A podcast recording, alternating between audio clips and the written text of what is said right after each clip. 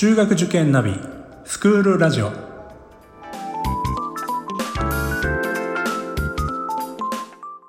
スクールナビゲーターののびるです。この番組は中学受験を目指すご家庭に学校の先生からの生の声や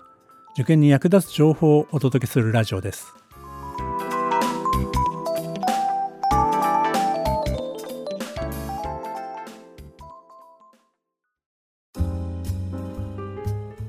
今回は入塾後の学習管理がテーマです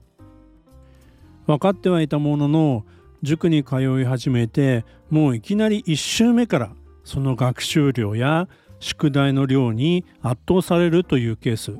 まあ、これも少なくないと思うんですよね。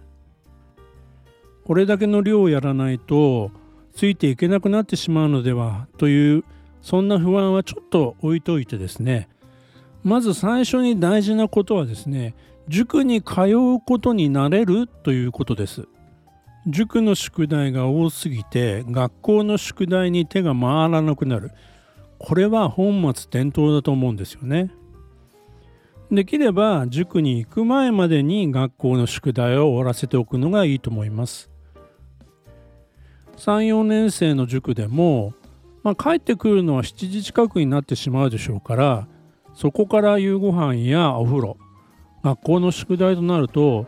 結構眠くなってしまうっていうこともあると思うんですね。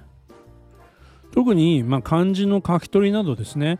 単調な学校の宿題の場合はなおさらでできれば塾に行く前に少しでもやっておいた方がいいと思います。それから通塾の経路ですけどもこれはですねまああの塾を選ぶ際にも確認はしておくと思いますが、まあ、危険な場所とか、まあ、寄り道しそうな場所っていうのは避けて安全に帰る道を子どもに覚えさせておきましょうね。塾のお迎えの際には我が子が元気な顔で塾から出てくるかどうか万が一暗い表情で出てくるような場合は塾で何かあったの？と様子を聞いてあげてください。まあ、始まったばっかりの頃っていうのはですね、まあ、よく聞くと大したことではないことでも子どもが心配している場合もあります。それからまあ塾の宿題は先ほどもお話したように戸惑う子もいます。特にあの初回の授業の週っていうのはですねご家庭から宿題についての問い合わせが何件もあります。宿題の場所がわからないで帰ってきてしまったので教えてくださいとかですね宿題の範囲は分かったんですけどもどうやってノートにやればいいですか？と例えば算数の場合式を写してから計算を始めるのか。日付や問題番号をノートに書いた方がいいですか？漢字練習と読解問題の宿題はノートを分けてやった方がいいですか、まあ、親もですねこういったことをすごく心配ですよね。みんなと同じやり方でやらせてあげたいっていう、まあ、そういう親心だと思います。まあこういうことについてはですね各ご家庭のやり方に任せるという塾もあります塾でのルールやえー、まあ、授業の聞き方とか宿題のやり方ノートの使い方まで丁寧にですね事前にガイダンスがあったりするそういった塾もありますね。いずれにしてもですね最初の1ヶ月くらいは慣れるまでに時間がかかります。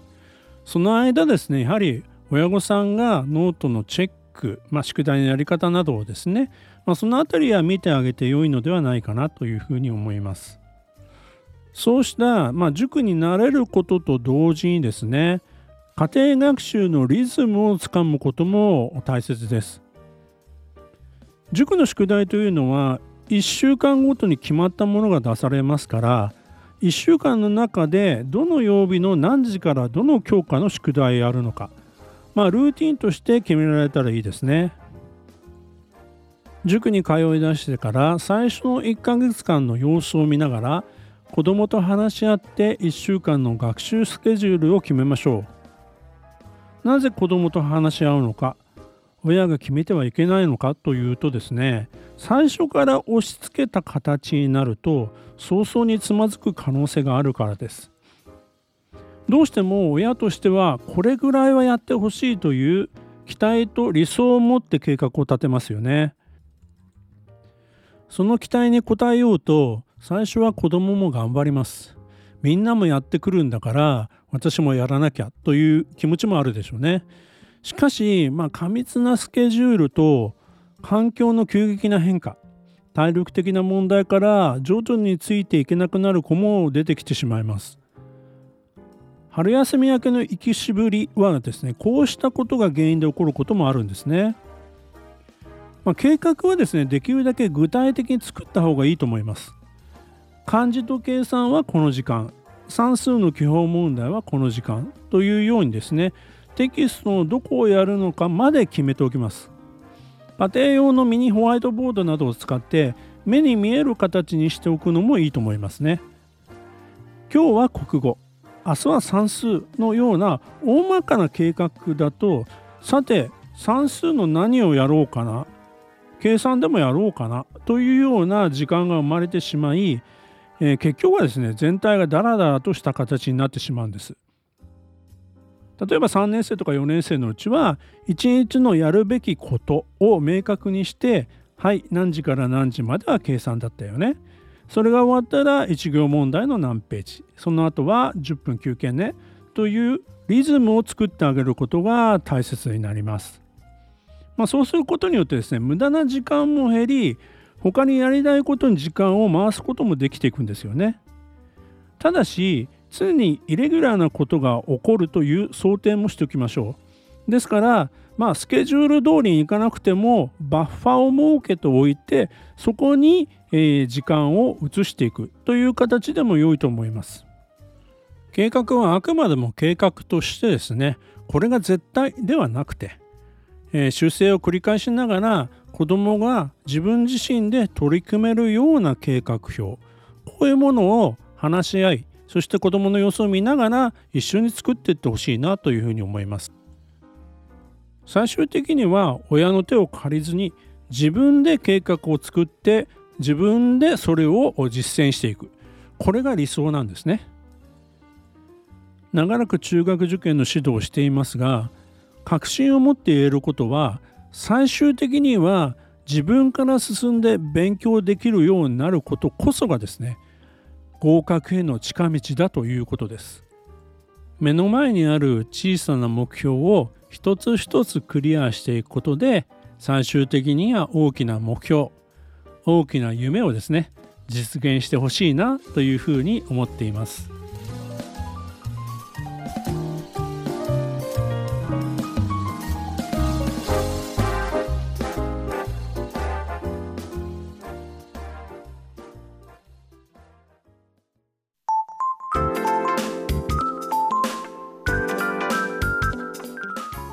クールラジオでは番組への感想、出演してほしい学校など